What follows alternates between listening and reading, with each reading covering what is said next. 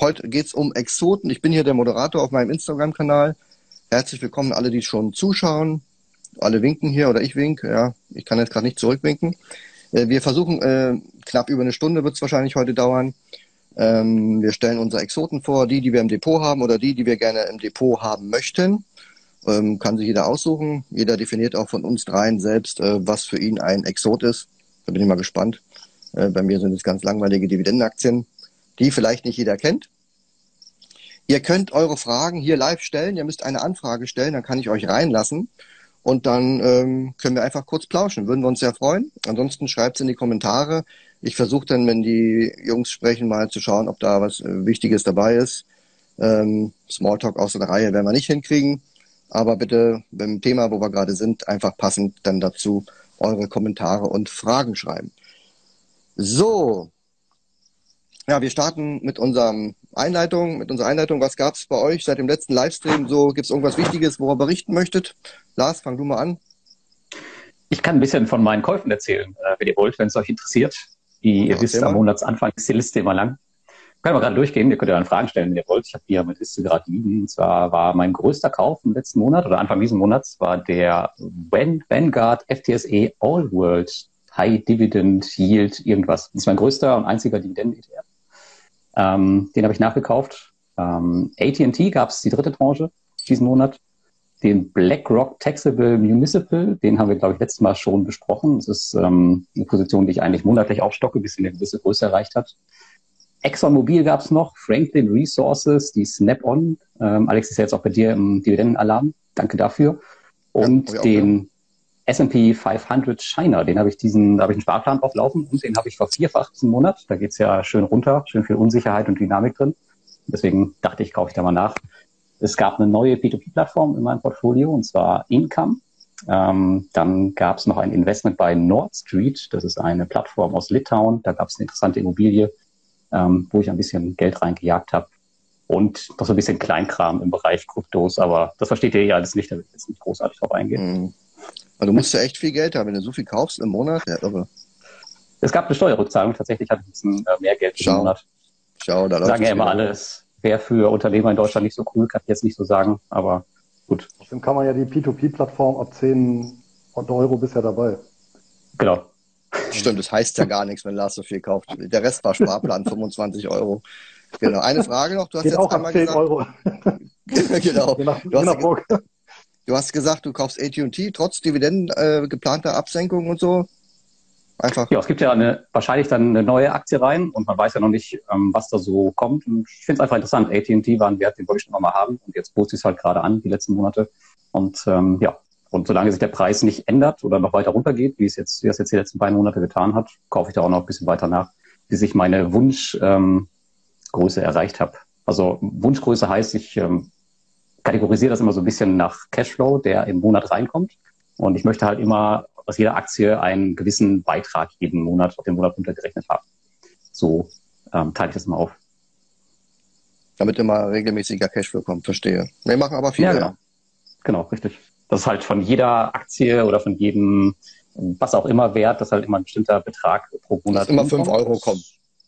Genau, dass immer zwei bis fünf Euro kommen, ja. Genau. genau. Gut, dann äh, bist du jetzt gar nicht so exotisch äh, bei dem Ding. Da sind nämlich viele dabei, die so denken oder auch gucken, dass monatlich immer gleich viel kommt. Genau. Luis, hast du was gekauft? Gerade noch was äh, bei, den, bei dem Dividenden-ETF. Alex, ich an, an dich noch eine Frage. Du vergleichst ja deine Performance immer mit ähm, Dividendenindizes. Gibt es da irgendeinen Index aus deiner Erfahrung heraus, der da besonders heraussticht, sticht, der extrem gut performt jeden Monat? Oder jedes Jahr, je nachdem? Also einen, der dauerhaft äh, immer wieder gut performt, den gibt's eigentlich nicht. Man müsste jetzt mal jeden Monat bei mir in die Performance schauen, aber aktuell kann ich dir sagen, welcher es ist. Ähm, das ist der, boah, ist das hier klein auf meinem Blog? Meine Güte. Ich glaube, meinen hast du auch drin, meine ich. Den das Vanguard. ist der Invesco S&P. Ah, okay. Mhm. Der hat auch jetzt in diesem Jahr schon 24,5 Prozent gemacht, inklusive äh, Dividenden oder Ausschüttung. Äh, die IBA-Nummer lese ich jetzt hier nicht vor. Ähm, äh, IBA-Nummer, wie heißt die ISIN? Ähm, ISIN. Ähm, genau, also auf meinem Blog findet man das unter Depot Performance, da ist dann in dieser Tabelle das mit dabei. Wir können es ja auch mit in die Show Notes nehmen, ich schreibe es mal mit auf. ihn. Aber du hast, aber hast jetzt keinen Wert, wo du jetzt sagst, okay, der performt jetzt immer besser als mein eigenes Depot oder Nein, ist, nee, nah nee. dran oder so. Das ist eher einer, der heraussticht und sogar nah rankommt an die Performance. Ansonsten. Aber der, der ist ja nur auf den. S&P 500. ne? Also von daher. Ja, wahrscheinlich werden wohl nur dort die größten Dividenden rausgepickt oder so. Keine Ahnung genau, was der da macht. Quasi Also, ein, ein Diff-DAX auf größerem, auf breiterem Niveau. Ja, Ja, Finde ich genau. jetzt nicht so ansprechend, ehrlicherweise. Gut, nee, grundsätzlich laufen Dividenden-ETFs eigentlich nicht so gut, weil die meisten haben nur eine quantitative Aus ähm, Selektierungsstrategie Ist ja und, okay so. und hängen auch alle so ein bisschen, bisschen zurück, ja. So, Luis, was ist los bei dir? Ja, ich war nicht so aktiv wie Lars, zum, also zumindest nicht Mensch. bei den, ähm, wie soll man sagen, Bestandsaktien. Da hat sich bei mir eigentlich nichts getan. Aber ich weiß nicht, erinnert ihr euch noch vor zwei Folgen, also bei der vorletzten Folge, da hatte ich ja erwähnt, dass ich Optionen geschrieben habe, unter anderem eben auf einen Cannabis-ETF, Uran, ähm, das war noch Kupfer und Goldminen und noch ein paar mehr. Aber tatsächlich äh, diese vier äh, sind mir dann im Zuge dieser Putz, die ich geschrieben habe, auch angedient worden, halt weil die Kurse leicht zurückgegangen sind. Aber das war in den Fällen auch durchaus mit äh, bewusst einkalkuliert. Und so habe ich die jetzt im Depot. Das heißt, jetzt kann ich auch sagen, ich bin ein Podpreneur, ja, habe die ganze Marihuana-Branche versammelt. Dazu halt, wie gesagt, noch schön Uran für die äh, vielen neuen Atomkraftwerke, Kraftwerke, ja. Die um die Welt entstehen, außer in Deutschland. ja, Kupfer und halt ähm, Goldminen. Und das Schöne ist, äh, was ich jetzt damit praktiziere, ist eine sogenannte Wheel-Strategie, ähm, also Radstrategie. Das heißt, jetzt nutze ich die Titel, die ich im Depot habe, um damit weiter Erträge zu generieren, indem ich äh, Calls draufschreibe. Also jetzt muss ich das umgekehrte Spiel machen. Ne? Vorher hatte ich das Geld, habe Putz geschrieben, um die Titel gegebenenfalls angedient zu bekommen und plus die Prämie zu kassieren. Jetzt habe ich die Titel im Bestand und schreibe Calls, um eben Prämien auf die Bestandstitel zu bekommen. Nehme dabei in Kauf, dass sie mal wieder ausgebucht werden. Und wenn die ausgebucht werden, geht das Spiel dann eben wieder von der anderen Seite los. Das war so der, damit habe ich mich hauptsächlich beschäftigt ähm, seit unserem letzten Treffen. Und ach ja, und die Steuererklärung habe ich fertig gemacht mit einem neuen Seitenrekord für die Anlage Cup, so denn das Finanzamt wie es besehen will. tut mir jetzt schon leid. Da kommt sie wieder rein, die Steuererklärung von dem Typen da. Ja, ja genau. Da kommt gerade eine Frage Ja. zu Optionen, äh, Handelsgebühren. Konntest du die herunterhandeln? Hattest du, auf, hat, hattest du offensichtlich mal Ja, avisiert? grundsätzlich, grundsätzlich die, die Handelsgebühren selber, also damit, also damit ist jetzt gemeint, tatsächlich das, was du pro Order bezahlst, ist grundsätzlich mit dem Broker verhandelbar. Wie immer im Leben hängt das natürlich auch dann ab davon, was für eine Masse du machst. Wenn du natürlich jetzt Mhm. irgendwie so einen Kontrakt schreibst, äh, dann ist natürlich die Verhandlungsmasse gering. Wenn du aber natürlich Zwei schreibst, weiß ich nicht, äh, ja, zwei, gleich drei, dann lässt der Broker natürlich mit sich reden. Ne? Die haben natürlich eine. Marge und ähm, das kommt natürlich aufs Handelsvolumen an, was man da umschlägt. Ne? Aber ja, da kommt schon einiges zusammen und ich glaube, nachher haben wir ja noch bei den Zuschauerfragen noch eine oder vom letzten Mal noch eine Frage zum Thema Optionen. Aber vielleicht magst Genau. du ja vorher erzählen, was ist bei dir Neuigkeit, Neuigkeit? Ja, ich kaufe ja weiterhin nichts und ich ähm, habe auch nichts verkauft. Bei mir ist ja die Deutsche Post immer noch mit einem aktiven Stop drin. Den würde ich natürlich gerne mal nachziehen. Und Siemens erreicht bei mir auch bald ein Niveau, bei dem ich gerne meine Shares absichern möchte. Ansonsten ist bei mir im Depot nicht so viel los, außer dass ich da die Dividenden sammle. Wobei die letzten 14 Tage war echt mau, da kam kaum was rein. Aber der August ist ansonsten ein starker Monat. Ich glaube dann vielleicht ab nächste Woche geht's dann los. Aber es gibt ja, Das- ja, du erst, Luis? Ja, wie sicherst du Positionen ab? Einfach Ja, wenn mit ich der Meinung äh, bin, ja. oder Genau, Ah, einfach okay. mit einem aktiven Stop also keine System. Derivate oder Nein, Gottes Willen. Nee, in der Tat, wenn ich von Aktien überzeugt bin, dass sie mir teuer genug sind und meine, meinen Bonus on top bekommen habe, dann besteht natürlich die Möglichkeit, dass ich da mit Optionen noch weiter agiere oder dass ich zumindest die, die Position einfach absichere und damit einem gut, also der Stop ist jetzt nicht so eng gesetzt, das heißt, die Aktie kann ruhig noch weiterlaufen und atmen. Also die Kursziele bei der Deutschen Post sind durchaus noch ambitioniert, aber wenn sie das macht, gehe ich da gerne mit. Aber wenn sie halt einen größeren Schwung nach unten macht, dann bin ich halt raus. Genau, aber Vielleicht tut sich ja zum nächsten Live-Call mal was. Vielleicht. So. Ja, ähm, nee, warte, ich habe noch eine Frage. Und zwar, du hast ja in deinem Dividendenalarm hast du ja extrem viele Werte, die durchaus ein Kaufsignal haben. Warum bist du da nicht mal aktiv, anstatt ähm, Cash weiter aufzubauen? Ich meine, es bietet sich ja durchaus da auch Chancen. Ich meine, ja, ich kaufe ja auch jetzt äh, nach. Ja, du orientierst dich. Ja, du orientierst dich also gar nicht so richtig an meiner Strategie, Lars. Das fällt mir immer wieder auf. Ähm, in der Tat, wenn der Markt teuer ist, wenn die Ampel dort auf Rot ist, dann gucke ich mir keine grünen Signale an. Äh, das beste Setup ist bei mir, wenn beide Ampeln grün sind, also Markt und Aktien. Und ähm, ich gehe davon aus, wenn der Markt jetzt einfach mal 10 bis 20 Prozent zurückkommt, warum auch immer jetzt, ne, irgendwas mit Nordkorea kommt um die Ecke oder Corona, Lockdowns, gibt ja genug Möglichkeiten oder auch Inflation ist ja ein ganz schlimmes Thema. Dann gehe ich davon aus, dass auch die Aktien, die im Moment schon kaufenswert sind, durchaus auch noch Potenzial haben, Futter abzugeben. Wahrscheinlich nicht so viel wie teure Aktien, die vielleicht dann 20 bis 30 Prozent verlieren. Dann verlieren die vielleicht bis 10 oder 15. Aber ich glaube, das Potenzial grundsätzlich besteht, dass, dass dort noch ähm, ordentlich was abgegeben wird. Und das brauche ich einfach nicht. Das reizt mich überhaupt nicht. Ähm, da warte ich lieber noch ein bisschen, bis mein Indikator in die Neutralität geht, so bei unter 60 Prozent in Richtung 50, so wirklich in der Mitte. Und dann findet man wieder ähm, attraktive Setups und dann fange ich auch an, so einzelne Werte mal einzusammeln wobei da immer noch Cash-Aufbau bei mir im Fokus steht. Und was machst du jetzt, wenn diese Situation jetzt hm, so bleibt erstmal, vielleicht zwei, drei Jahre, man weiß es ja nicht, also kann ja durchaus so sein. Na gut, ich habe ja ähm, vorausschauenderweise, weil es ja zwei, drei Jahre dauern wird, ähm, mit Fremdkapital agiert. Das zahle ich ja im Moment zurück. Also in, mit jeder Dividende, die kommt, mit jeder Sparrate, die ich überweise, reduziert sich mein Fremdkapital, die Zinsen dadurch und ähm, das sieht alles bisschen freundlicher aus. Also halten hm. wir fest, seit unserem letzten Treffen, Alex zahlt Schulden zurück. Genau, bin Schuldner. genau. Komplett überschuldet, verschuldet im Paradies. ähm, obwohl, Paradies, wir haben ja Regenzeit, ähm, ne? ähm, da gibt's übrigens am Dienstag, das möchte ich jetzt gar nicht weiter aushalten, äh, ausführen, weil ich habe auch eine Fragerunde gemacht zum Thema Thailand und so. Regenzeit ist ein interessantes Thema oder wie man das so finanziert, hier was alles so kostet am kommenden Mittwoch, habe ich jetzt Dienstag gesagt, am kommenden Mittwoch mache ich einen Livestream hier an gleicher Stelle, genau zu diesem Thema. da habe ich auch noch zwei andere Familien eingeladen, die da auch was zu sagen können. Also wenn euch das interessiert, dann merkt euch das mal vor. Genau.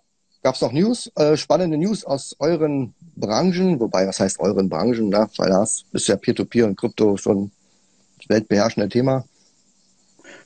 Ja, bei mir gab es tatsächlich ähm, News. Ich habe ja letztes Mal erzählt, so ein bisschen über diese One-Click-Investments, die jetzt total ähm, hip sind in der Branche. Und da kam das angekündigte Produkt vom letzten Mal.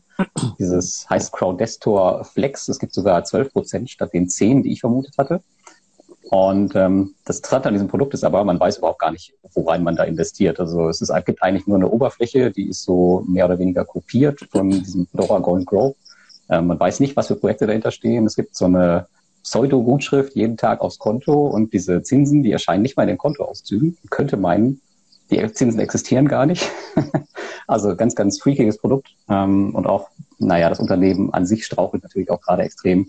Ob man das jetzt gerade ähm, rausbringen muss zum Beta-Status, weiß ich nicht, ob man damit jetzt Vertrauen aufbauen kann. Aber es gibt ein weiteres One-Click-Produkt in der Branche auf jeden Fall, wo man einfach äh, Geld einzahlen kann und morgen gibt es Zinsen.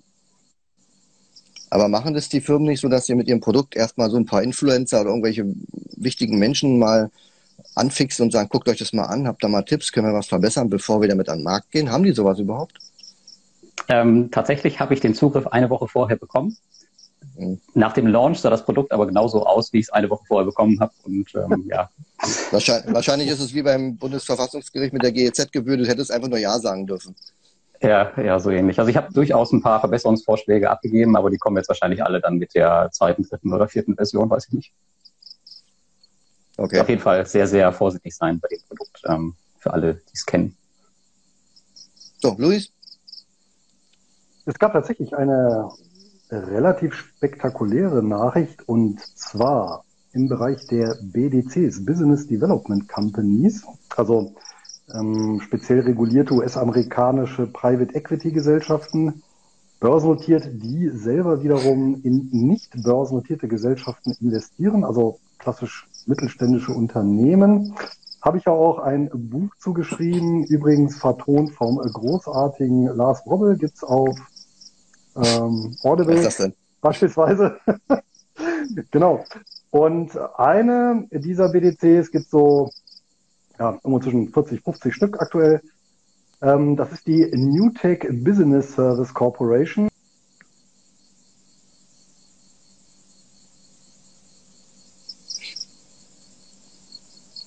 Ja, Verbindung in Deutschland ist wohl nicht so. Ja, ich wollte gerade sagen, bin ich das? Nee, ne? Oder er hat irgendein, irgendein, irgendein Stachelwort gesagt, wo man nicht sagen darf bei Instagram. Da ist er wieder. Nur du. Du warst weg. Alle wieder da. Ah, nur ich war weg. Okay, bis wohin habt ihr mich denn gehört? Gute Frage. Du hast äh, gerade den Namen genannt des Unternehmens, dann ging es noch ein bisschen weiter und dann war, da warst du, weg. Also die Newtech Business Service Corporation, äh, die hat eine Bank gekauft und äh, zwar war das ähm, eine kleine regionale Bank aus New York. Und das hat dazu geführt, dass der Kurs äh, am 2.8. noch bei 34,54 notierte und dann am 3.8. auf 24,16 abgestürzt ist um 30 Prozent. Ganz einfach deswegen, weil natürlich eine Business Development Company, und da sieht man halt schon mal, die ähm, stark das Thema dann auch Steuererleichterung oder Steuerbefreiung wirkt. Die bezahlt ja auf ihre Erträge auf Unternehmensebene keine Steuern, muss dafür ein, eine Mindestausschüttungsquote pflegen. Und das ist natürlich jetzt dadurch gefährdet, dass natürlich die Bank gekauft wird vor dem Hintergrund, ähm, ja, ähm, eben eine Bankholding zu werden. Das heißt im Prinzip das Geschäftsmodell, ähm, Beteiligung, Eigenkapital, Fremdkapital, ja, nicht mehr als Private Equity Gesellschaft, sondern als Bank. Und damit fällt natürlich das Steuerprivileg weg, damit fällt aber auch die Verpflichtung weg eben einer Mindestausschüttung. Und ähm, von daher äh, tatsächlich, wenn man das mal so runterrechnet auf klassische, auf das klassische Ausschüttungsniveau einer Bank, ist jetzt der neue Kurs von um die 25 Dollar tatsächlich gerechtfertigt. Also wirklich rein Cashflow-mäßig gedacht, äh, kann man schon fast sagen, wirklich ähm, ja ganz prototypisch in dieser Fall innerhalb von einem Tag. Das war natürlich schon ähm, ganz massiv. Äh, davor äh, gehörte die BDC übrigens zu den des Sektors, der sich am besten entwickelt hat ähm, im Rahmen äh, auch des tiefen Falls im Frühjahr 2020.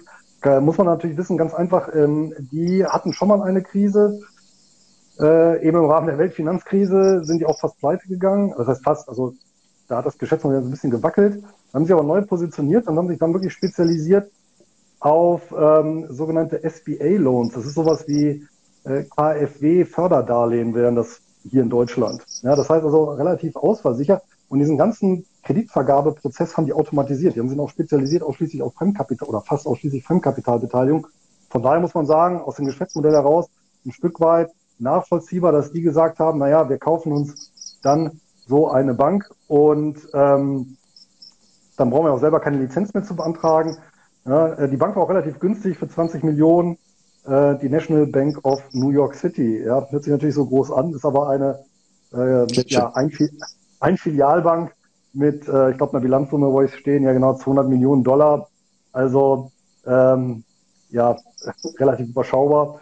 Und wenn man bedenkt, dass äh, ähm, Newtech, ich glaube, äh, knappe Milliarde mitbringt am Portfolio, ist das dann ja äh, leicht verkraftbar. Aber halt, wie gesagt, ähm, es steht dann zu befürchten, ist noch nicht raus, aber es kann groß davon ausgegangen werden, dass dann diese BDC ihren Status freiwillig dann aufgibt und zu einer normalen Corporation umfirmiert und ähm, ja, dementsprechend auch weniger Ausstellung nach sich zieht. Ich selber bin nicht investiert, äh, also nicht direkt, ähm, sondern äh, ich habe den Sektor ja abgedeckt, ähm, zwar über einen Einzelwert auch, über die Ares äh, Capital Corporation, allerdings auch über einen ETF. Das heißt, da bin ich nicht direkt betroffen. Übrigens alternativ, wer noch investieren möchte, kann das auch noch machen. Wir haben noch zwei Anleihen draußen, die ich als relativ ausversicher einstufe mit zwei bis drei Jahren Restlaufzeit und die liefern noch zwischen fünf und sechs Prozent Rendite pro Jahr bei quartalsweiser Zahlung.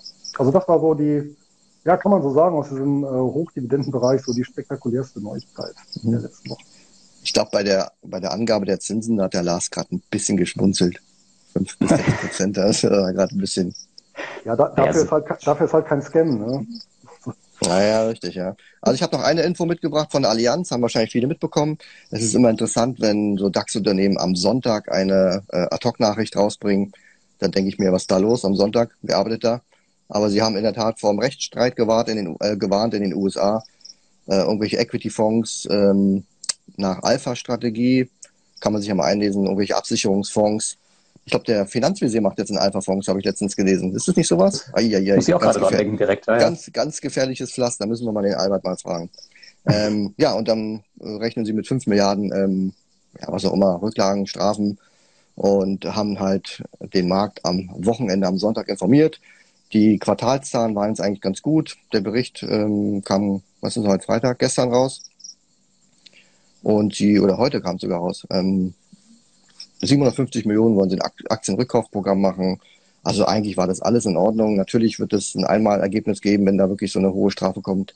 Aber ansonsten, ja, ein Prozent des Grundkapitals habe ich mir aufgeschrieben, wollen sie in Aktien einziehen und einbehalten. Also so schlimm geht's jetzt der Allianz nicht und äh, sie hat jetzt auch nicht so viel verloren. Ähm, dass sie jetzt extrem gün deswegen günstig geworden ist oder so. Aber ich denke ja. auch nicht, dass es hier so ein Desaster geben wird wie bei Bayer und Monsanto, sondern das äh, ist im Finanzbereich, ja, da zahlt man halt eine Strafe, hat man irgendwas beim Fonds nicht berücksichtigt. Äh, was ich so gelesen habe, sind diese Alpha-Fonds natürlich jetzt schon spekulativ und äh, da sind alle möglichen Pensionsfonds und alles so ein Kram da reingegangen. Da denke ich mir auch, ähm, keine Ahnung, aber kaufen, ja. Ja, das äh, ziehen sie dann wieder von den Guthaben der Lebens- und Rentenversicherung ab. Genau, also ich habe auch gelesen, der Zuwachs in der Vermögensverwaltung betrug fast 60 Milliarden. Da denkst du dir auch, wo kommt das ganze Geld her? Die verwalten, glaube ich, jetzt schon 1,8 Billionen. Also da wird man einfach mal 0,2 Prozent irgendwo was anheben können und dann hat man das Geld auch wieder drin.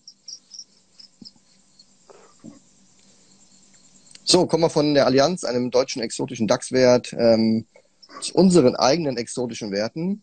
Wir haben uns gesagt, wir. wir noch, ähm, ganz kurz, ja? wir hatten noch eine, eine, eine Hörerfrage vom letzten Mal oder Zuschauer. Äh, ja, die machen wir zum Schluss, die Sachen. Machen wir zum Schluss? Gut, ja, die machen wir zum Schluss. Machen wir zum Schluss. Genau. Ähm, ja, wer möchte anfangen mit seinem ersten Exot? Ich kann gerne starten, wenn ihr wollt. Ähm, ja, vielleicht fange ich mal mit dem Exoten an, den ich gerne hätte, aber noch nicht habe. Ähm, Luis, du kennst ihn sicherlich. Ich glaube, du hast ihn sogar im Portfolio, ich bin jetzt nicht äh, sicher. Und zwar geht es hierbei tatsächlich jetzt um keine Kryptowährung, keine P2P-Plattform, sondern ein börsennotiertes Unternehmen aus Kanada. Und zwar die Pizza Pizza Royalty Corporation. Und die? Ja genau, die kümmern sich überraschenderweise um Pizza, aber nicht so wirklich. Ah. Denn die verwalten, so wie ich es verstanden habe, lediglich die Marken und Handelsnamen der dahinterliegenden äh, Pizza Pizza Limited und die wiederum betreibt ähm, die Pizza Pizza Restaurants und Pizza 73 Restaurants in Kanada. Ich glaube um die 500 Stück. Und was den Wert für mich so interessant macht, da ich ja Cashflow-basiert unterwegs bin, ist die monatliche Ausschüttung. Also die haben äh, eine Dividendenrendite von knapp sieben Prozent. Ich glaube, die wurde auch nicht, ich glaube, die wurde ein bisschen gesenkt in der Corona-Krise, aber jetzt nicht nennenswert. Und das Schöne an dem Unternehmen ist auch, zumindest an der Pizza Pizza Limited, dass sie auf Lieferungen spezialisiert war, schon vor der Krise. Das heißt, die waren gar nicht so stark davon betroffen. Und ich weiß, Alex, du magst ja jetzt nicht die ganz kleinen Unternehmen und ähm, ja. die B2B-Plattformen, weil die alle so, weil das alles so klein für dich ist. Und ja, die, die schaffen es jetzt ne? zumindest auf 300 Millionen. Ja, ist äh, auch nicht so groß, aber zumindest mal größer als das, mit dem ich mich sonst so umgebe ja, vielleicht, äh, Luis, kannst du noch ein bisschen mehr zum Unternehmen sagen, aber das ist auf jeden Fall ein Wert, den ich gerne hätte, aber noch nicht habe, weil ich mich letztes Jahr für einen anderen kanadischen Wert entschieden habe, der auch monatlich ausschüttet. Aber auf jeden Fall äh, super interessant das Ganze. Und Pizza mag ich sowieso. Ja, korrekt. Also die haben einen wirklich äh, großen Vorteil. Es gibt generell in Kanada viele Gastronomieketten, die genau so ein Modell fahren. Das heißt, die Lizenzen an den Ketten werden ausgegliedert in eine eigene Gesellschaft, die wird börsennotiert. Das heißt, die Anleger erwerben damit die, den Anspruch auf Royalties, also eben die Lizenzzahlungen. Das sind so typischerweise so ja, um die vier Prozent des Umsatzes, die die Gesellschaften dann in diesen Topf zahlen müssen. Ja, ich habe ein Rechtsgut, was sich auch letztendlich nicht abnutzt. Das ist natürlich auch sehr praktisch. Ich habe kein operatives Risiko als äh, Royalty-Geber jetzt selber. Ja, ähm, und im Prinzip ist das natürlich äh, vom Cashflow-Gedanken her eine, eine super Sache. Und Pizza Pizza hat natürlich den großen Vorteil gehabt, dass sie im Gegensatz zu Boston Pizza, das ist eine andere große Kette, die machen allerdings eben stationäres Geschäft. Die haben arg gelitten, haben sich ja mittlerweile, glaube ich, auch wieder erholt. Und Pizza Pizza eben Lieferservice. Ja, da ähm, ist nicht so viel angebrannt, daher auch nur, ich glaube, marginal gekürzt die äh, Dividendenrendite und dann ja sogar im Prinzip profitiert von dem Trend, äh, dass eben die Lokale geschlossen waren, aber eben Lieferdienste liefern durften. Ja, von daher ja.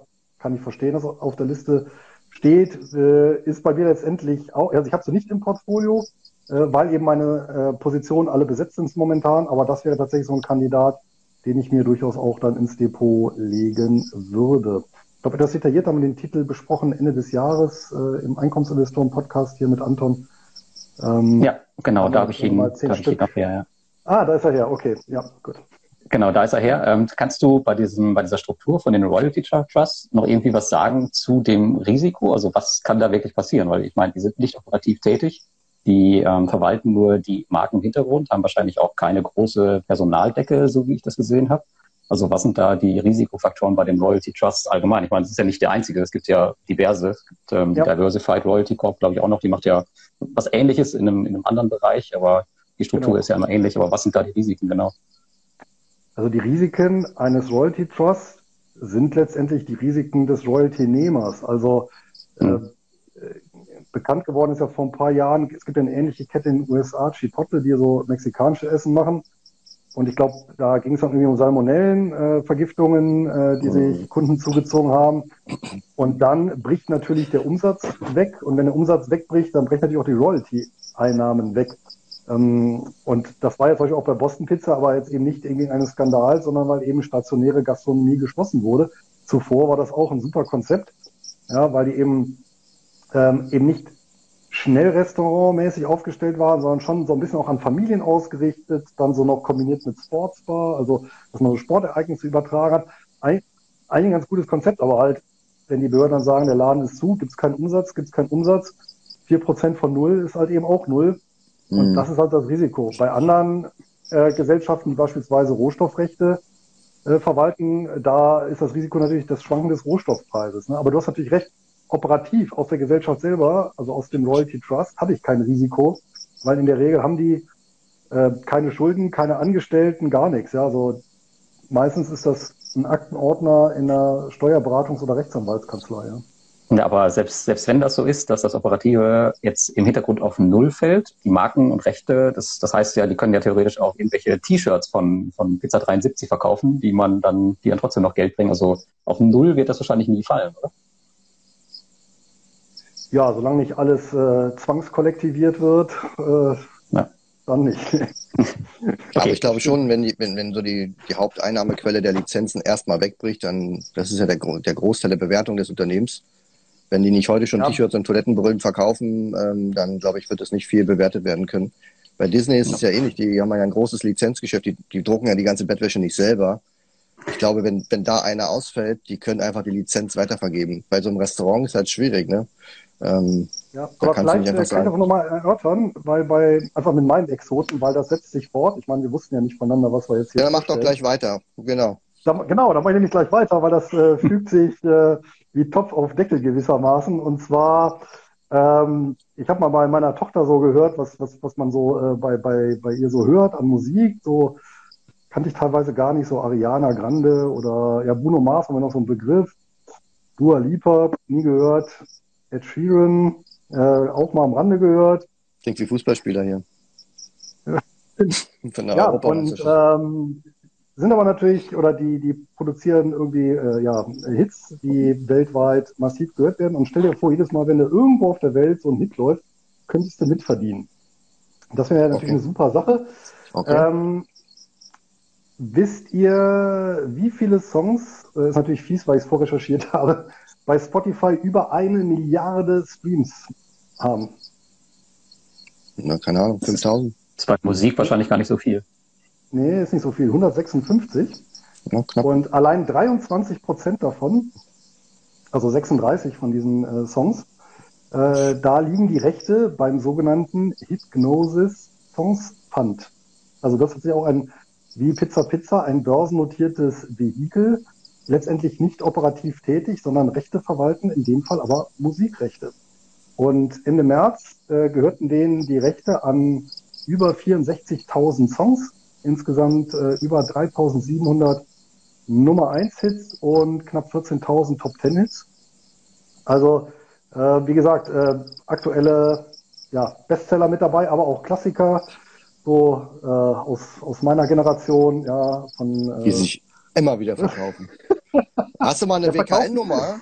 Trag die doch mal ein, er fragt bestimmt der Erste gleich. Ähm, also, ja, also der, nee, es gibt also eine, genau. eine, eine WKN so. habe ich nicht, aber ich habe von der London Stock Exchange, ähm, es gibt das Kürzel, ist gut zu merken, das heißt nämlich Song, also S-O-N-G wie Englisch Lied. Okay. Und dieser Hit, dieser Hit nur Songs, ja, ja, die Briten haben da so, die Briten haben auch bei den Kürzeln ihren äh, feinen Humor.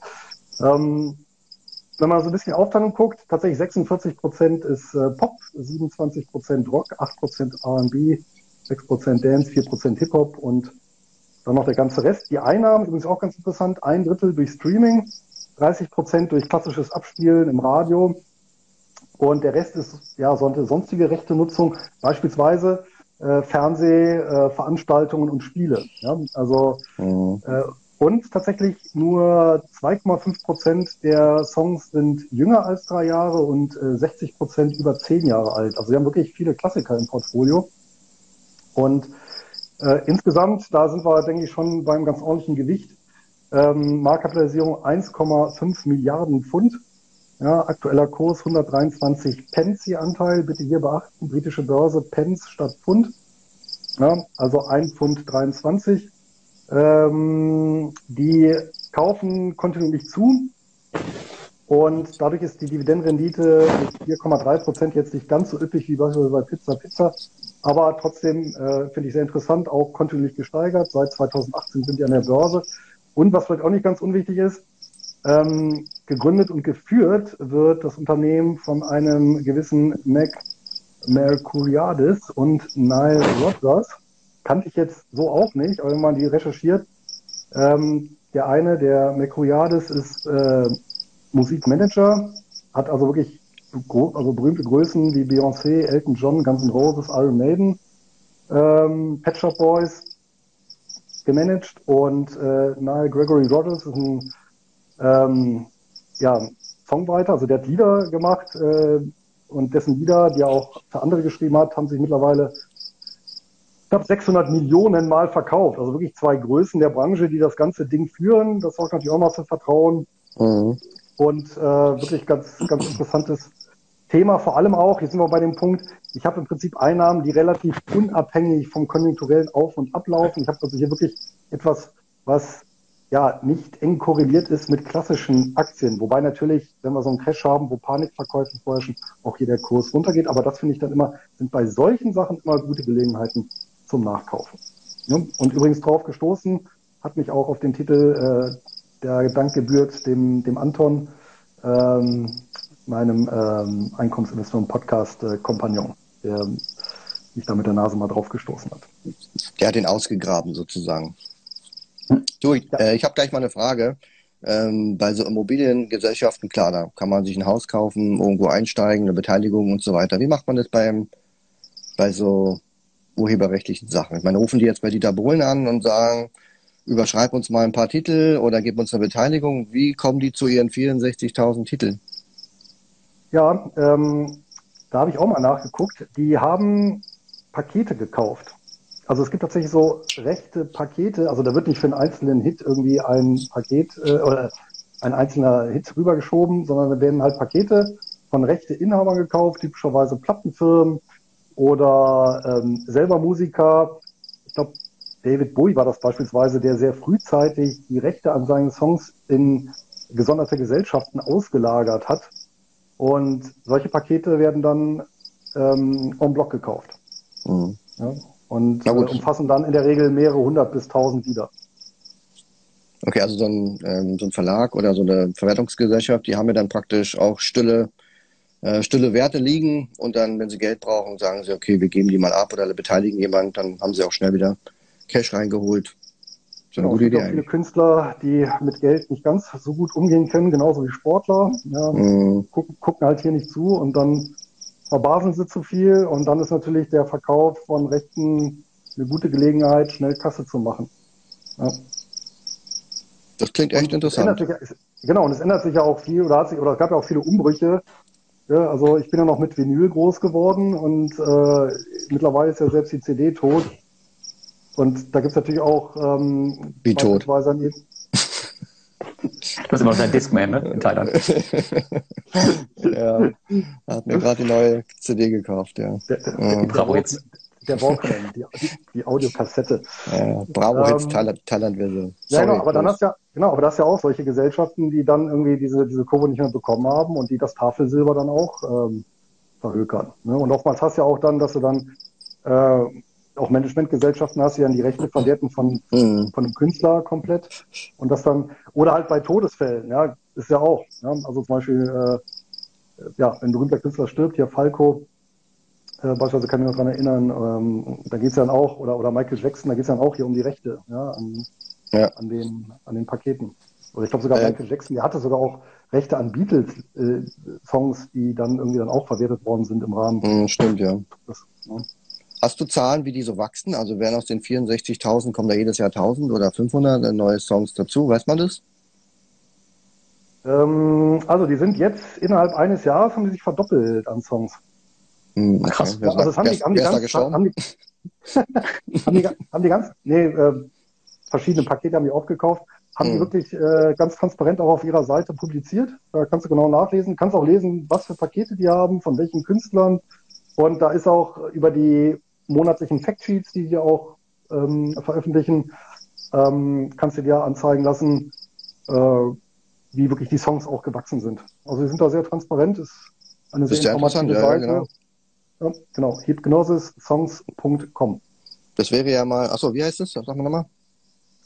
Hypnosissongs.com. Also Hip wie Hip-Hop, Gnosis wie die Gnosis und äh, Songs wie die Lieder. Packen wir am besten dann in die Show Notes, ne? Für die alle. Ja, ganz später hören.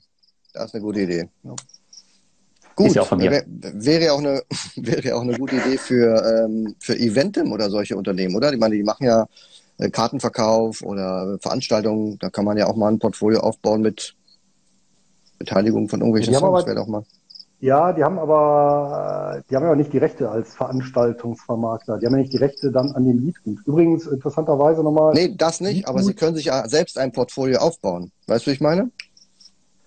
Ja, da musst du aber wieder Cash aktivieren, was du vielleicht ja. anderswo, wenn dich auf Veranstaltungen konzentrierst, anderswo. Übrigens, ähm, so eine Komposition äh, international, ähm, nach 70 Jahren wird die gemeinfrei. Ja, und ähm, mm, okay.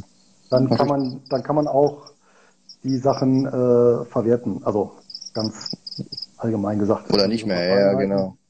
Red Hot Chili genau, Peppers genau, schreibt er. Und jetzt sagst 76 haben die auch gekauft, ja. Und jetzt sagst du, die werden nach 70 Jahren rechtefrei. Das ist ja bei Büchern auch so. Da weißt du bei den Autoren, äh, was, was heißt das für den, für den Fund selbst? Wenn die, fallen die dann irgendwann aus dem Portfolio dann raus, wenn diese Grenze genau. überschritten ist? Mhm, okay. Ja. Ja, die machen also dann noch einen Remix. Ähm, und dann? ähm, muss man übrigens gucken, weil es kommt drauf an. Es gibt noch eine Spez also ein Spezialfall gibt solche verteilten Rechte und das sind halt häufig Lieder, weil da zum Beispiel äh, die Melodie, Text ähm, unterschiedliche Autoren hat. Ja? Und ähm, da muss man halt schon prüfen, ob dann wirklich, also das eine ist, dass es gemeinfrei ist, das andere ist aber, ob, ob, ob Verwertungsrechte noch weiterhin gültig sind. Also ähm, beispielsweise bei Büchern ist ja auch so, du, also du darfst ja dann den Text nehmen und dann irgendwie Nachdruck machen, ja, aber trotzdem kannst du ja noch mit dem Originalbuch quasi weiter, ähm, ja, weiter, das weiter verkaufen. Ja, da bin ich mir jetzt nicht sicher, wie das bei, bei wirklich solchen Liedern ist, die du nicht neu einspielst. Also zum Beispiel eine Komposition von Beethoven ist gemeinfrei. Aber du kannst natürlich nicht nehmen, eine Komposition von Beethoven, die jetzt vor fünf Jahren vom äh, Philharmonic Orchestra aus, keine Ahnung, New York äh, eingespielt wurde. Die ist natürlich nicht gemeinfrei, äh, weil hier natürlich äh, das Orchester oder wie auch immer äh, mhm. das Recht an dem, an dem Werk hat. Ne? Also im Zweifelsfall muss ich ja mal äh, schauen. Äh, was mir jetzt aber einfällt bei der Gelegenheit, wer sich für das Thema äh, so Musikindustrie und Rechte nochmal interessiert, der Finanzrocker hat vor kurzem in einem seiner Podcast-Folgen äh, tatsächlich einen äh, Metal, ich glaube Metal-Gitarristen äh, von Gravedigger genau äh, hier ein Interview gehabt und der hat das mal so ein bisschen erläutert hinter die Kulissen. Das ist, war übrigens, fand ich persönlich auch ganz interessant, weil man da tatsächlich auch mal, äh, wie soll ich sagen, die Praxis mit dem Fonds dann verbunden, verbinden konnte. Ja? ähm, kann man auch gut mal, gut mal rein. Ich weiß nicht, welche Nummer das ist in der Folge, aber äh, ist leicht zu finden. Beim Finanzmarker-Podcast. Genau. Ja, wenn man das Interview gehört hat, dann weiß man auch, dass man nicht Musiker werden möchte. genau. Da muss man schon Idealist sein. ja. Finanziell auf jeden Fall nicht die beste Entscheidung, äh, Musikkarriere. Genau. So, Alex, jetzt hau mal deinen Exoten dann Genau. Ähm, also wahrscheinlich ist der dann total unexotisch, aber mein erster Wert, den habe ich selber im Depot. Und da muss ich halt mal schauen, welchen Wert könnte man vielleicht jetzt gar nicht so. Und Essen und getrunken wird ja in der Krise immer. Dann brauchen wir noch Energie und wir brauchen Internet. Und dann habe ich mal geguckt, äh, was brauchen wir denn eigentlich noch, woran die meisten Leute überhaupt nicht denken. Und das sind Klimaanlagen, Heizungen, Kühlanlagen, alles, was dazugehört. Und das ist die Watzco ja, Company Group, keine Ahnung, wie die sich nennen. Ich glaube, Group nennen die sich. Ähm, das ist nämlich Amerikas größter Klima-, Heizungs- und Kühlanlagenhersteller. Und die machen natürlich auch viel Service und viel Ersatzteile. Und gerade die Krise hat gezeigt, das ging ganz schnell bei Watzko, der Kurs ging runter, kann man sich gerne mal anschauen. Und dann haben sie auf einmal gemerkt, Mensch, Lockdown hin oder her. Du musst dir vorstellen, so ein Supermarkt oder egal was für eine Firma, Klimaanlagen, Wohnhäuser, alles haben ja irgendwie diese großen Geräte, diese ganzen Öfen und was es alles gibt. Ähm, du kannst einen Flughafen zumachen und es fliegt keiner, aber diese ganze Technik, die Haustechnik muss weiterlaufen. Du kannst den Flughafen nicht einfach abschalten. Und das hat dazu geführt, dass die gesagt haben, ganz frühzeitig, äh, hallo, wir sind Land unter. Und sie haben sich darauf spezialisiert, eben dieses Großgeschäft anzubieten. Und sie wachsen seit 1989, indem sie 63 Unternehmen, äh, stationäre, regionale Unternehmen aufgekauft haben und haben mittlerweile über 100.000 Händler und Großkunden im Portfolio. Und das schaffen sie mit 6.000 Mitarbeitern an 600 Standorten, muss ich auch äh, schauen, hier in fast 37 Bundesstaaten und Kanada, Mexiko und so weiter, sind äh, 11 Milliarden schwer. Und ihr, ihre Strategie ist eben ein wirkliches eng umspanntes Netz aufzubauen, um dann mit Service und Produkten und Leistungen den Großkunden speziell vor Ort in allem zur Verfügung zu stellen. Ja?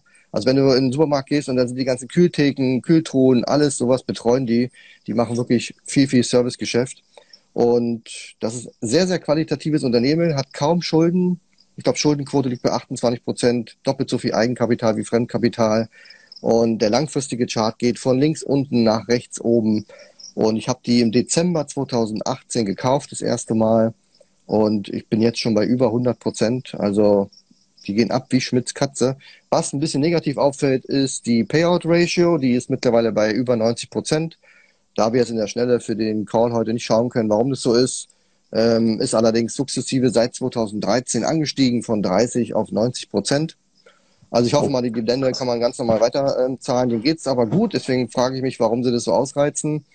Ähm, sie haben ein gute, die, gutes Dividendenwachstum, also es könnte durchaus verlangsamt werden. Sie haben einen Umsatzsprung, ist geplant, jetzt im Jahr 2021 von, ich glaube, 5 auf 6 Milliarden, irgendwie so war das. Ähm, haben also sehr viel ähm, mehr Geschäft gemacht.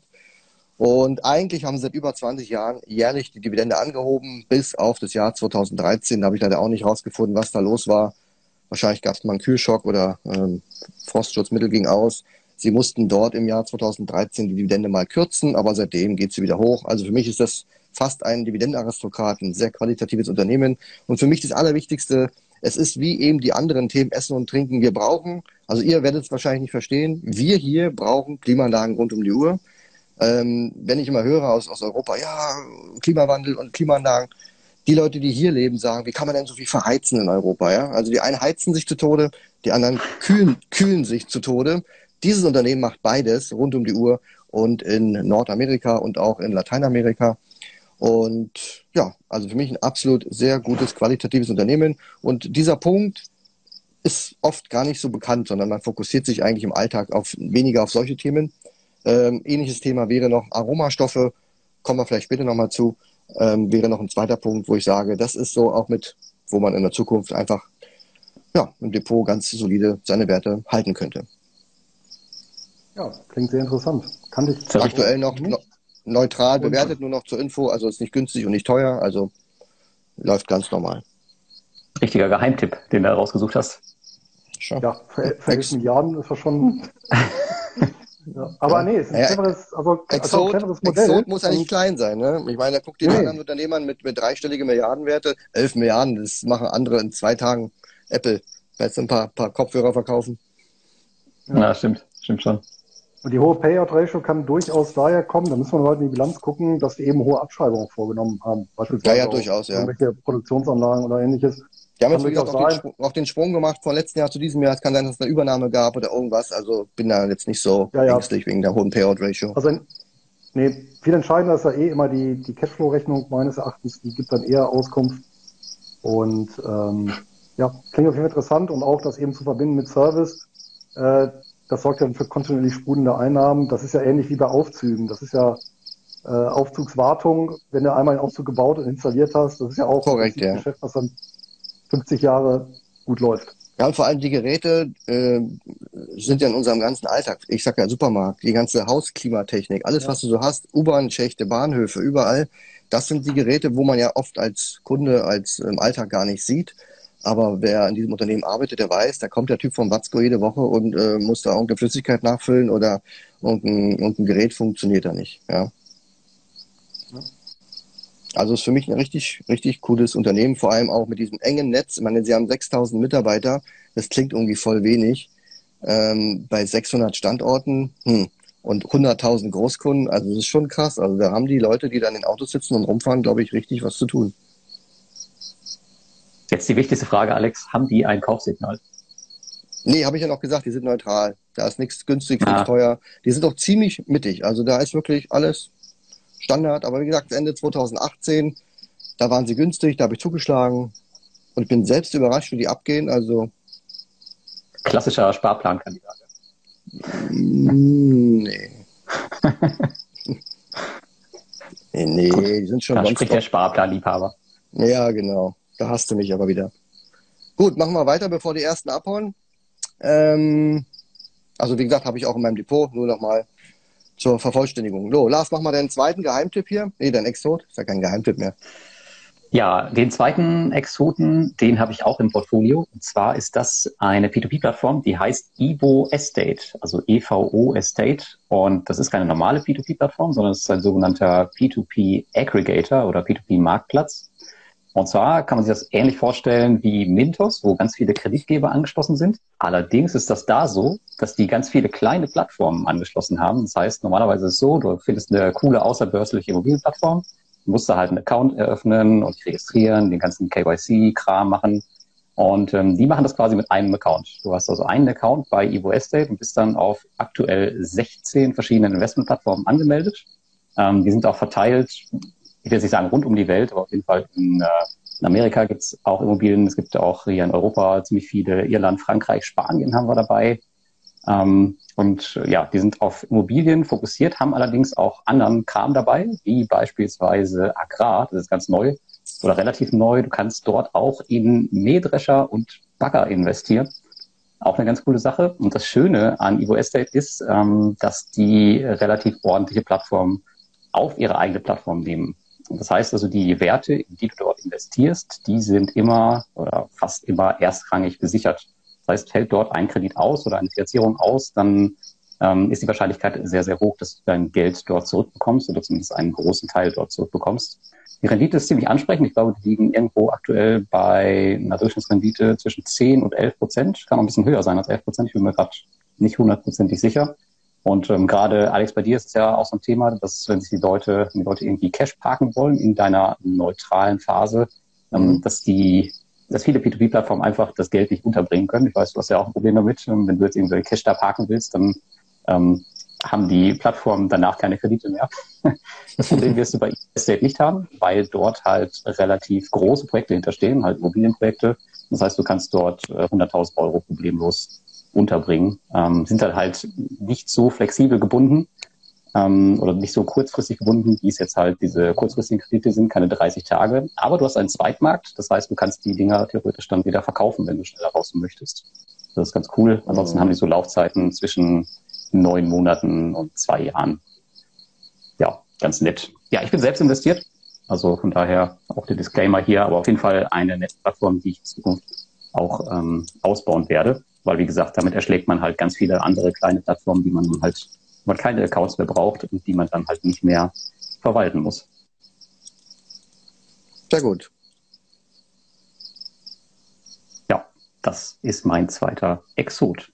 Kommt gerade noch eine P2P-Frage, vielleicht kann ich die gerade was kannst, kannst du was, ähm, zu, ja, was? Dem, zu, zu, der Größe von dem Unternehmen sagen? Äh, Verhältnis zu irgendjemand anders? Ist es eine, eine Klitsche oder haben die schon irgendwie eine Reife oder weil ihr fragt gerade einer den Destor Flex, der hat, weil du ja vorhin erzählt hast, der hat 2000 Euro investiert und hat jetzt Angst oder fragt, ob das nun weg ist oder ob es da, ähm, da ist für mich zum Beispiel wichtig, ist es jetzt ein Unternehmen, wo du sagst, die Mintos sind die größten, ja, Bondora die größten, die zweitgrößten. Wie würdest du die einordnen? Ist das ein Büro äh, mit zwei Leuten oder? Nee, zwei Leute sind es nicht, aber ich glaube, es sind auch nicht mehr als zehn. Das Unternehmen seit ähm, 2019. Die haben jetzt aktuell circa, Die haben circa 6000 Investoren. Ich glaube, aktuell sind es 5600 oder sowas, also relativ klein. Aber die haben halt den großen Vorteil, dass es halt ein Marktplatz ist. Das heißt, die mhm. haben mit den mhm. Krediten dahinter stehen an sich nichts zu tun. Das heißt, die ähm, Plattformen, die dort ihre Kredite drauf platzieren, die erwarten sich dadurch natürlich eine höhere Reichweite durch neue Investoren, die die halt liefern und zahlen dann halt der entsprechende Gebühr zur Nutzung dieses, dieses Marktplatzes. Und das ist eigentlich alles. Das heißt, ähm, das Risiko. Ein risikofreies Geschäft nicht risikofrei, aber zumindest ist es das Risiko geringer, als wenn du jetzt in die Plattform, Plattform, meiner Meinung nach. Ja, was denn genau. Mal, Lars, was, was denn auch mal bei denen vor Ort? Ich meine, du warst ja öfter im Baltikum. Und die kennst du jetzt nicht persönlich. Nee, Evo Estate ist noch äh, zu jung. Ähm, 2019, wie gesagt, danach äh, war ich auf Reisen und dann kam Corona, deswegen ist das, ist das noch nie zustande gekommen. Ich habe den Gründer schon einmal getroffen. Ähm, das war ganz, ganz in Ordnung und ähm, ja, die sind auch gewachsen jetzt über die Jahre. Also schauen wir mal. Also wie gesagt, kann heute auch nicht viel passieren, die werden auch weiter wachsen. Und ähm, ja, finde ich halt ganz ansprechend, das Modell an sich. Und ich glaube, eine Besonderheit ja. bei denen, wenn ich mich nicht täusche, ist auch, die haben diese Skin in the Game äh, Projekte. Ne? Ah, das ist gut, dass du das sagst. Ja. Tatsächlich. Ja, ähm, da, die das zwei Gründer, ich glaube, aktuell ist es nur noch einer, weil der andere ist rausgegangen. Der hat jetzt eine eigene Plattform aufgemacht. Ähm, es gibt bestimmte Projekte in der, auf der Plattform. Dort sind die Gründer auch investiert, und zwar, glaube ich, mit 10 Prozent. Und das zeichnen die auch aus. Das heißt, ähm, du kannst halt speziell die Projekte auswählen, ähm, wo die Gründer halt mit investiert sind. Können auch nur 5 Prozent sein, bin mir nicht gerade nicht sicher. Aber das macht das Ganze natürlich auch nochmal, naja, ich will nicht sagen sicherer, aber zumindest weißt du, okay, die stecken da mit ihrem eigenen Geld drin. Das ist dann nochmal eine andere Sache. Na gut, beobachten wir das ja. mal. So, und jetzt kommen wir zu der Frage von, ähm, von eben kommt. Du hast irgendwas gesagt hier von wegen Crowdestor Ich habe es aufgeschrieben. Ja, ich habe es aufgeschrieben. Also willst du dazu nochmal was sagen? Er hat jetzt Angst, dass das Geld weg ist, ähm, weil er da 2000 Euro investiert hat? Ja, ist natürlich schwer. Also wie gesagt, Crowdestor geht's halt ähm, zumindest nach außen hin nicht gut. Ähm, irgendwie, ja, die haben einen richtigen Schlag in der Corona-Krise bekommen und haben sich mit den Projekten so ein bisschen übernommen und es kommt eigentlich kaum noch Geld zurück. Ob es jetzt weg ist, weiß man nicht. Also man weiß halt noch nicht wirklich, ob die Probleme da wirklich real sind, habe ich so manchmal das Gefühl, weil ähm, es gibt durchaus ganz viele zufriedene Investoren, die viel Geld dort investiert haben, die mehr Insights haben. Und der Rest ist halt, ja, kriegt halt einfach kein Geld zurück. Ich wäre bei dem Unternehmen halt einfach vorsichtig. Also ich würde da jetzt nicht unbedingt viel mehr Geld investieren. Und ich weiß nicht, wie du darauf gekommen bist, direkt hier 2000 Euro in Quadestor Flex zu legen. Ähm, weil das Produkt ist halt brandneu. Ich habe es gerade im Vorfeld in der Einleitung gesagt. Man weiß eigentlich nichts über die Projekte, die dahinter stehen ja, muss man sehr, sehr vorsichtig sein mit solchen Investments immer.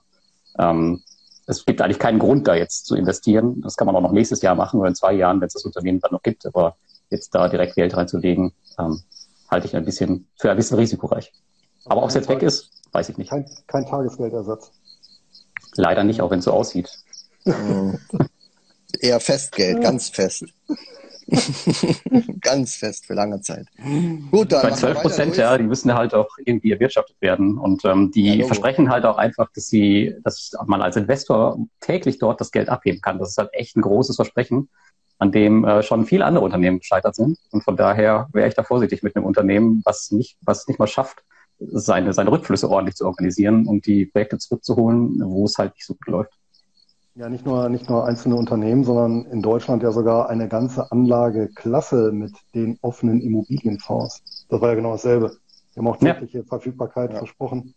Äh, und das mit Immobilien im Hintergrund, das, das ja nicht mhm. funktionieren kann. Ja, wenn zu viele durch den Flaschenhals fallen. Gut. Alex, ich glaube, ich sollte meinen äh, nächsten Exoten vorstellen. Mhm. Wieder ja. was mit Musik?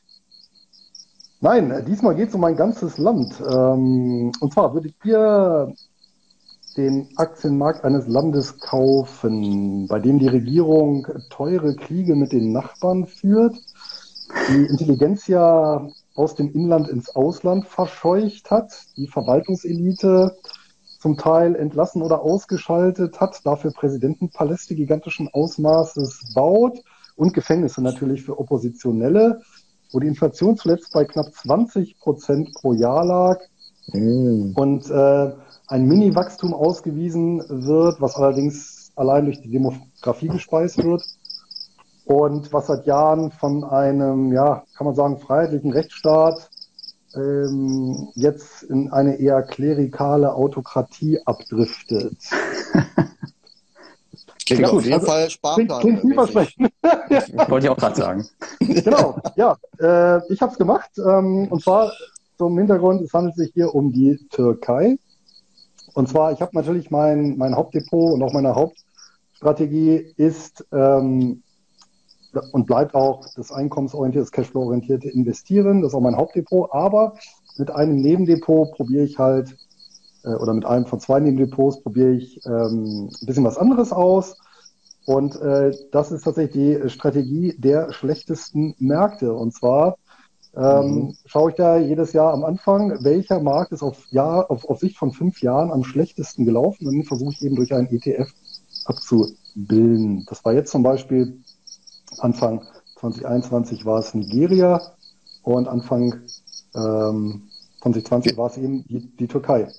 Ja, die steht immer noch auf fünf Jahre Sicht mit über 40 Prozent im Minus, also der breite Wertpapiermarkt. Ähm, auf ein Jahr gerechnet jetzt aber schon 8,3 Prozent im Plus.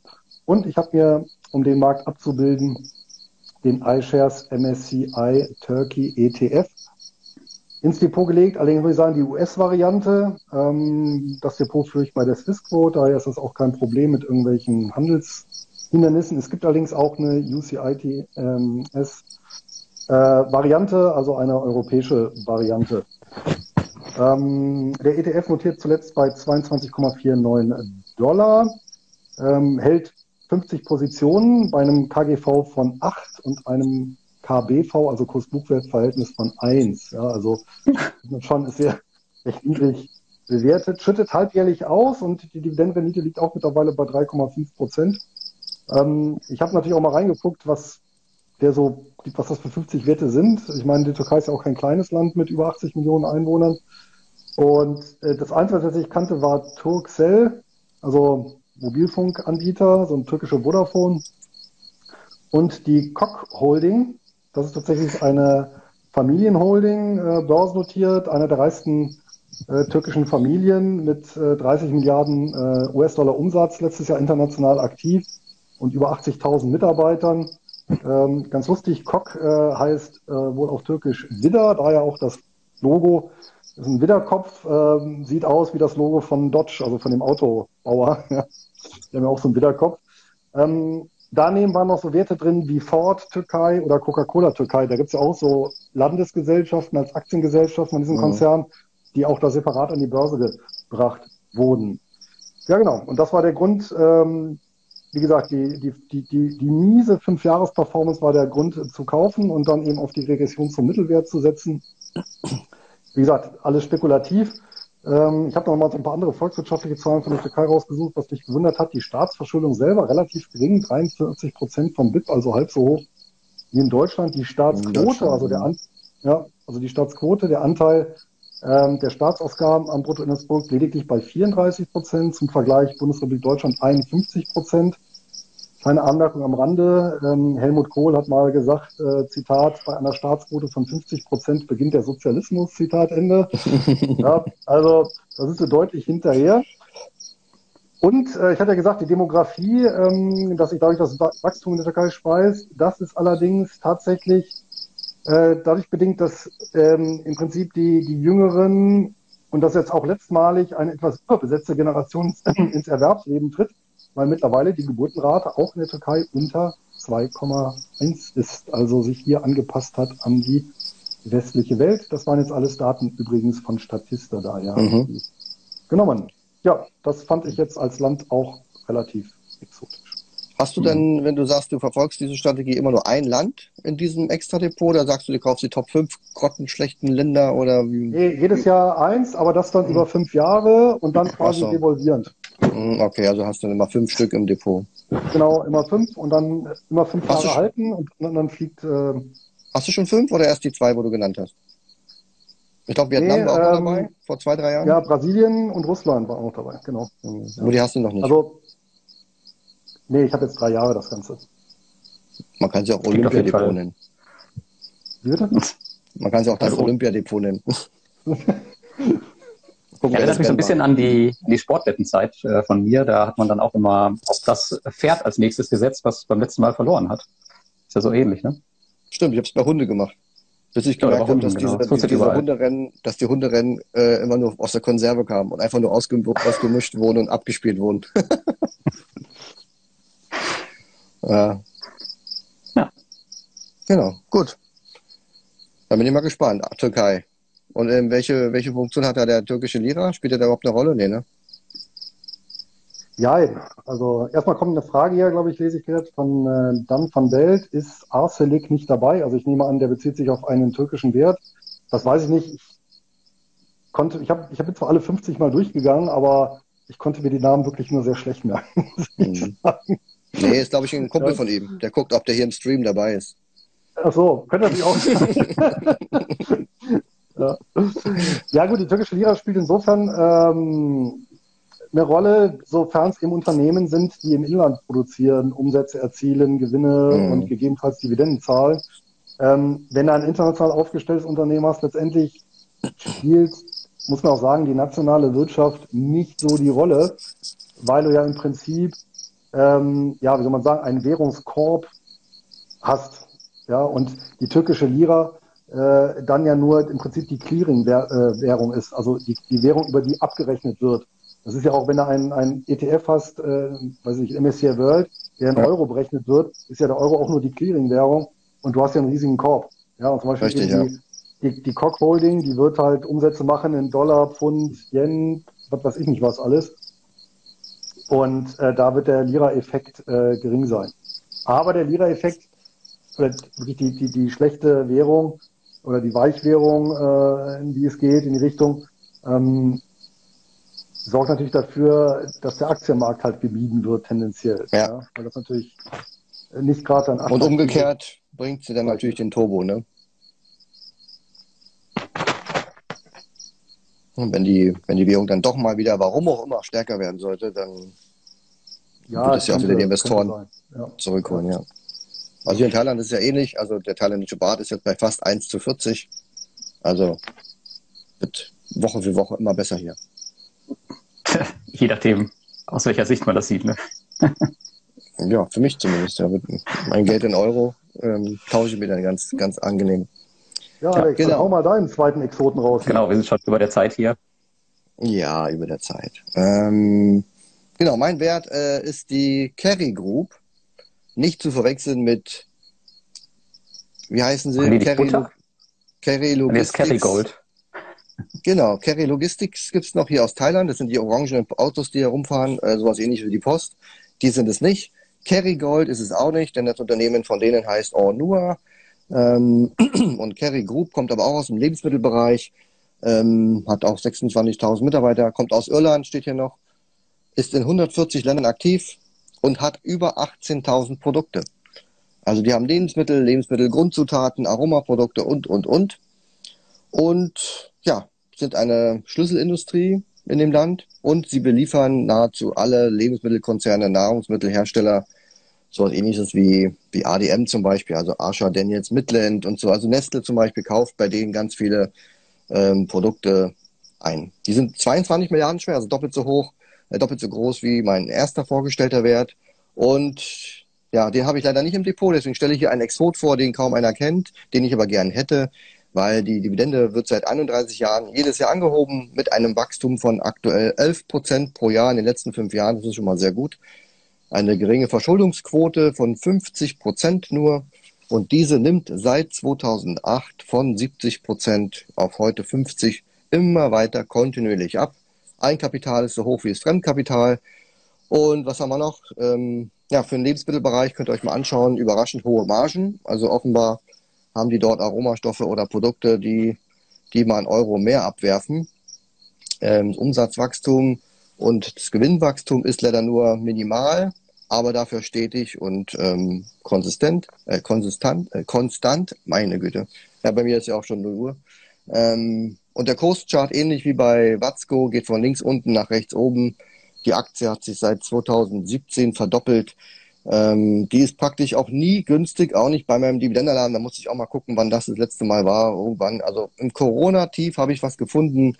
Da war sie anscheinend mal einen Tag am letzten Peak unten, wahrscheinlich auch nur Intraday um 10 Uhr morgens runtergekracht und dann um 12 Uhr waren wir schon wieder raus.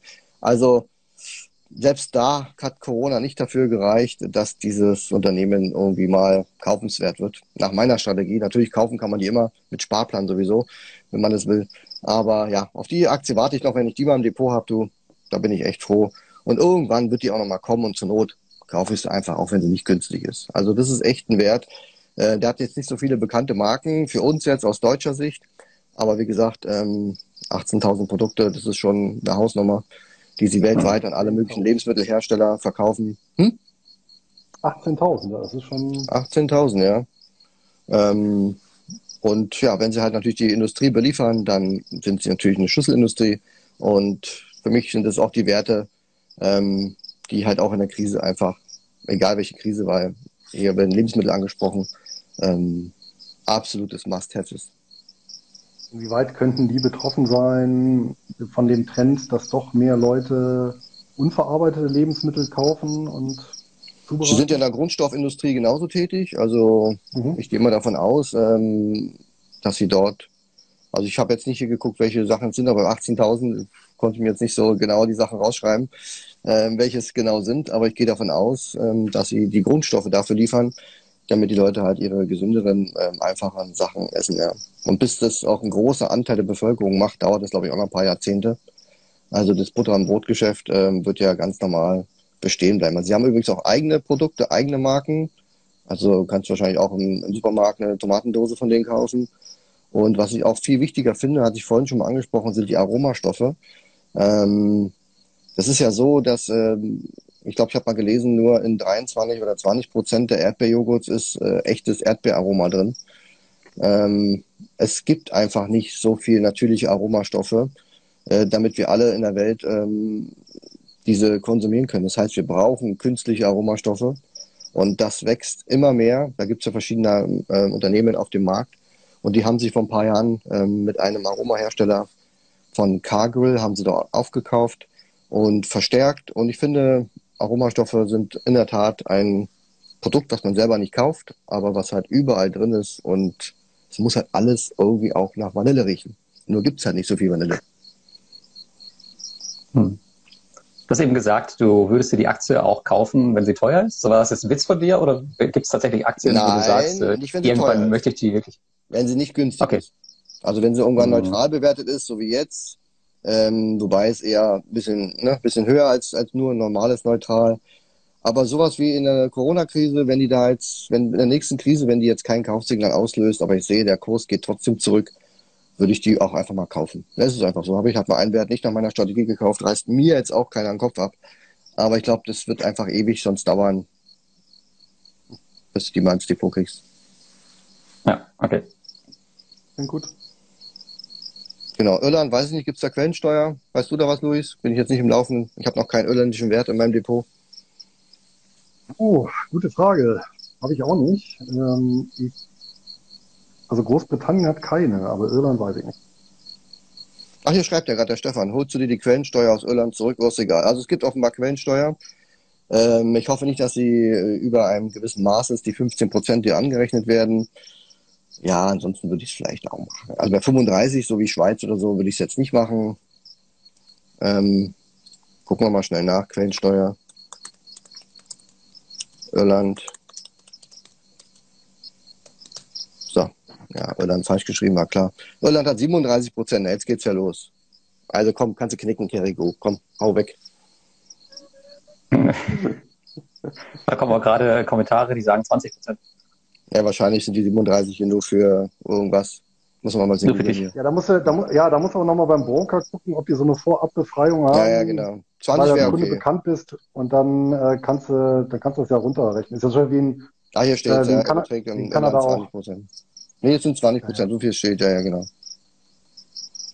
Ja, dann ist ja in Ordnung. 20 wäre noch in Ordnung, okay für mich. Ja, für mich nicht. Aber die, ist, die Dividende ist eh nicht so hoch. Also ich glaube, die ist nur bei 0,7 Prozent. Also da muss man sich keine Gedanken machen, dass da viel Geld einbehalten wird. Das eher so äh, als Stabilisierung fürs Depot und für einen soliden äh, Kurswachstum ist das echt ein guter Wert. Die könnten echt, also ich frage mich gerade, warum kaufen die nicht Kerrygold auf? Also würde ja gut passen. Da gibt es Probleme ja. mit den Marken, Markenrechten. Ne, ich glaube, die Ornua, habe ich gelesen, äh, war eine Genossenschaft oder sowas. Die ist nicht börsennotiert. Und dann hast du aber das ganze Geschiss mit den ganzen, ja, und naja, du weißt ja. Ja. Kann man nicht einfach so kaufen. Gut. Wollen wir noch kurz auf die Fragen eingehen, nachdem wir Genau, eine Frage haben wir noch. Ähm, eine Frage für dich kam rein, genau, Luis. Äh, wie kann ich mir ein konkretes Wertpapier über einen Put andienen lassen? Genau, das war eine Frage, die reingekommen ist ähm, von Davide. Ich vermute mal italienische Wurzeln. Glückwunsch zum EM-Titel auf dem Weg. Ja, und zwar ist es ja heute EM. so. Warum gratuliert er dir denn? ähm, es ist ja so, dass beispielsweise ähm, bestimmte ETFs, äh, und darauf zielt das ab, äh, nicht erwerbbar sind für Kunden mit Wohnsitz in der EU durch die MIFID II-Regularien, ohne das jetzt ausrollen zu wollen, warum das so ist. Der Witz ist, die kann ich zwar nicht kaufen, aber ich kann mir die tatsächlich anbieten lassen per Option. Das ist also zulässig. Ja. Wie funktioniert das Ganze? Und das möchte ich am Beispiel machen von der FunEck BDC, vom äh, FunEck BDC Income ETF. Das ist nämlich genau ein, e, der einzige ETF, den es gibt auf den Sektor der BDCs. Den hat, hatten wir ja vorhin, die BDCs mit Newtek. Ja, also in dieser Private Equity Gesellschaft. Der sagt, nee, ich möchte nicht einen Einzelwert haben, sondern ich möchte quasi die ganze Branche äh, im, im Korb haben, kann auf diesen ETF zurückgreifen. Das Problem ist eben, der ist in in den USA aufgelegt und über normalen Broker bekomme ich den schlichtweg nicht. Ich sehe den dann auch nicht, weil ich bekomme den gar nicht angeboten. Ja? Ähm, das Wertpapierkürzel ist BIZD, wird genannt in der New York Stock Exchange. Wenn ich das aufrufe, sehe ich nicht die Aktie. Ja, oder ich sehe vielleicht die Aktie, ich kann die aber nicht handeln.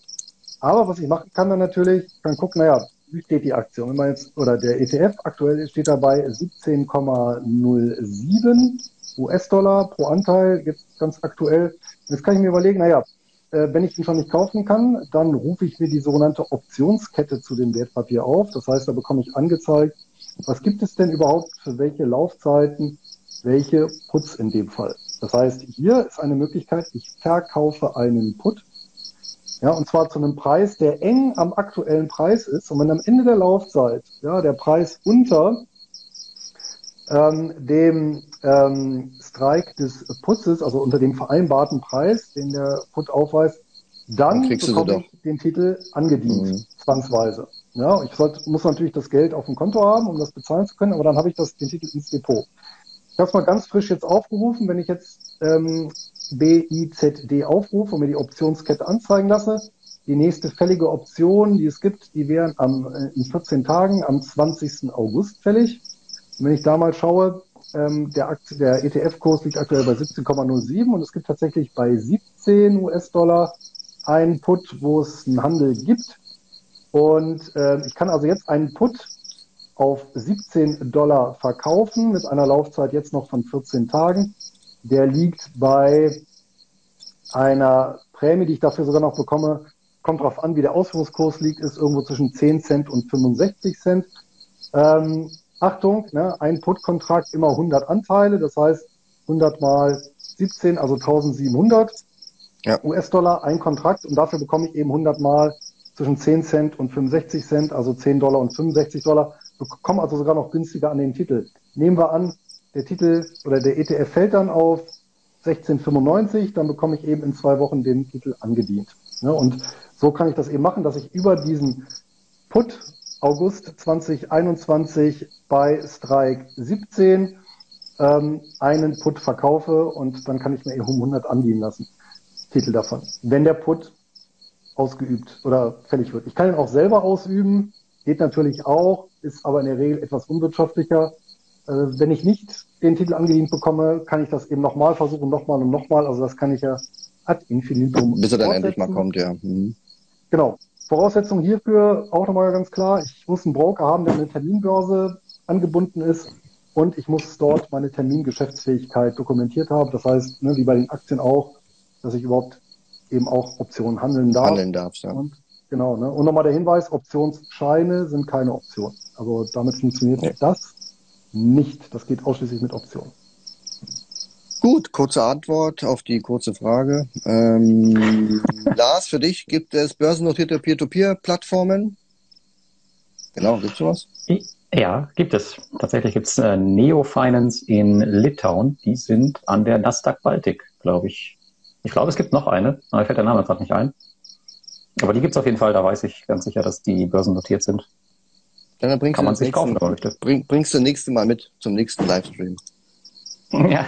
Es gibt auch börsennotierte P2P-Fonds, aber auch das können wir sicherlich das nächste Mal eventuell besprechen. Das ja, ist auch genau. Eine interessante Anlageklasse.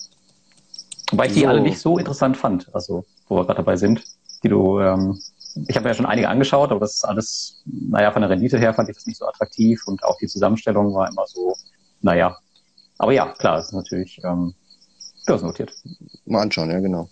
Dann holst du die Quellensteuer zurück, äh, wahrscheinlich an mich die Frage. Ich hole grundsätzlich keine Quellensteuer irgendwo zurück. Also entweder das, was kommt, ist bei mir netto und ähm, ich mag keine Gebühren und keinen Aufwand. Da mache ich also nichts. Also entweder bin ich damit zufrieden oder ich investiere gar nicht erst. Ob ich Clorox auf dem Schirm habe, habe gerade geschaut, nein, neutrales Signal, immer noch kein Kaufsignal. Ich glaube, da sind die Margen nach unten gegangen. Verstehe ich gar nicht. Clorox machen die nicht auch äh, das ganze Desinfektionszeug und Reinigungszeug? Muss doch jetzt geboomt haben wie Sau. Also wundert mich jetzt ein bisschen, dass es denen nicht so gut geht. Also da ist noch ordentlich Luft, dass die noch ein bisschen zurückkommen können. Also da würde ich jetzt auch erstmal nichts machen. So, ich habe jetzt noch zwei Punkte, wo mir Leute geschickt haben. Mit dem ersten muss der Luis mal helfen.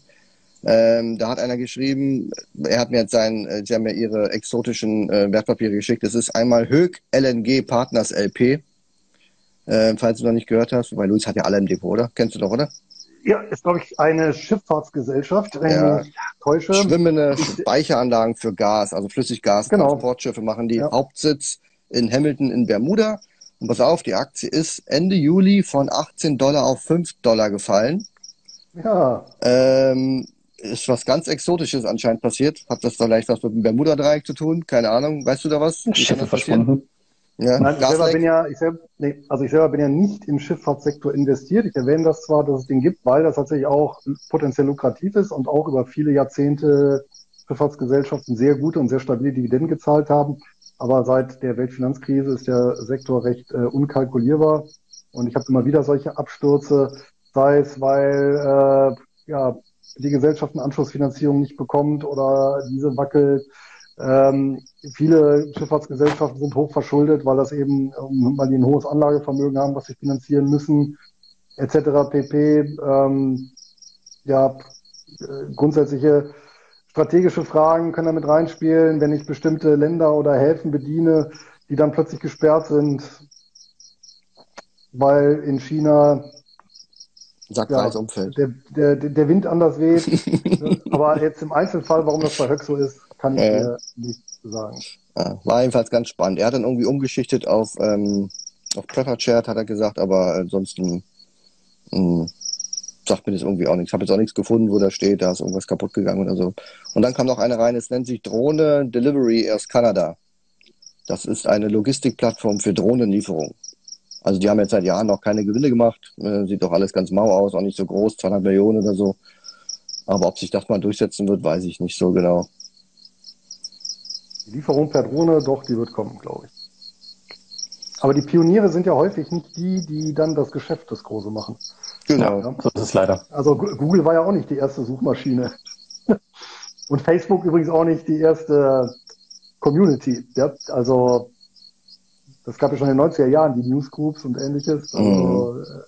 äh, StudiVZ. Also, ja, genau, ja, da, da, war schon, da war schon ein bisschen moderner. Ne? Und äh, von daher, also im Automobilbereich mit Daimler, das ist einer der wenigen Beispiele, wo tatsächlich so ein Pionier dann auch äh, immer noch Weltmarktführer ist dann, ne? oder mit zu den Weltmarktführern gehört. Aber das ist halt eben eher untypisch, muss man sagen.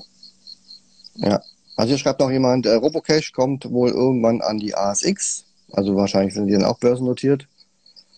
Ja, ähm, ja genau. Luis wird gefragt, ob er noch einen guten Short-Put-Tipp für heute Abend hat. Äh, kannst du ja kurz was überlegen.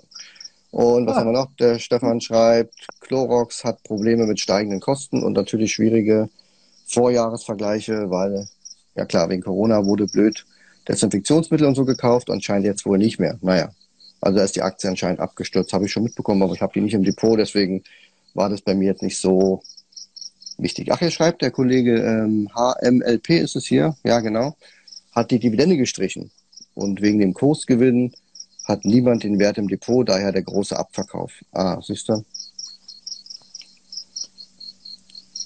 Höck hat Dividende gestrichen. Höck hat Dividende gestrichen, ja. Genau. Und du sagst ja selber, solche Papiere halt man ja wegen den Erträgen und nicht wegen den Kursgewinnen und dann sind sie wie ja. die Fliegen alle raus. Dann lieber Pizza, Pizza. Tja. Pizza geht immer. Pizza geht, Pizza immer. geht immer. Genau. So, habt ihr noch was? Erzählt mal, sonst sind wir schon drüber, weit drüber, wie immer. Ich glaube, wir sind durch. Für heute ich Abend habe ich keinen, äh, keinen Short-Put-Tipp ad hoc, aber äh, vielleicht in der nächsten Woche, da könnten wieder Edelmetalle und Minenwerte interessant sein. Auch durchaus zum Veroptionieren über einen Short-Put. Okay, wissen wir schon, was wir für ein Thema bei der nächsten Runde machen? In drei bis vier Wochen? Termin wissen wir noch nicht, aber in drei bis vier Wochen wieder, Freitagabend. Oder machen wir dann, machen wir es kurzfristig geheim und so.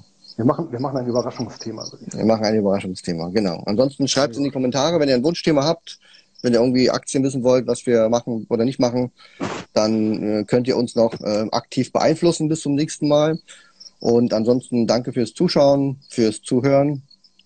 Und was noch? Nö. Lesen tut man ja nicht. Gut alle. Genau. Wünsche euch schönen Abend, schönes Wochenende. Bei mir ist jetzt den Sommer. Halb eins ist noch Sommer. Okay. Also ich gehe morgen an den Strand. Du gehst doch immer an den Strand. Das war jetzt nichts Neues. Ihr habt ja keine ja. Jahreszeit. Ja, aber morgen halt auch. Ja. Wollte ich halt mal erwähnen. also, Dauerurlauber. War schön mit euch. Schön mit Öl, sagt man. Dito, genau. Und dann ein schönes Wochenende. Macht's gut, ja? Jo. Bis dann. Ciao, ciao. Ciao.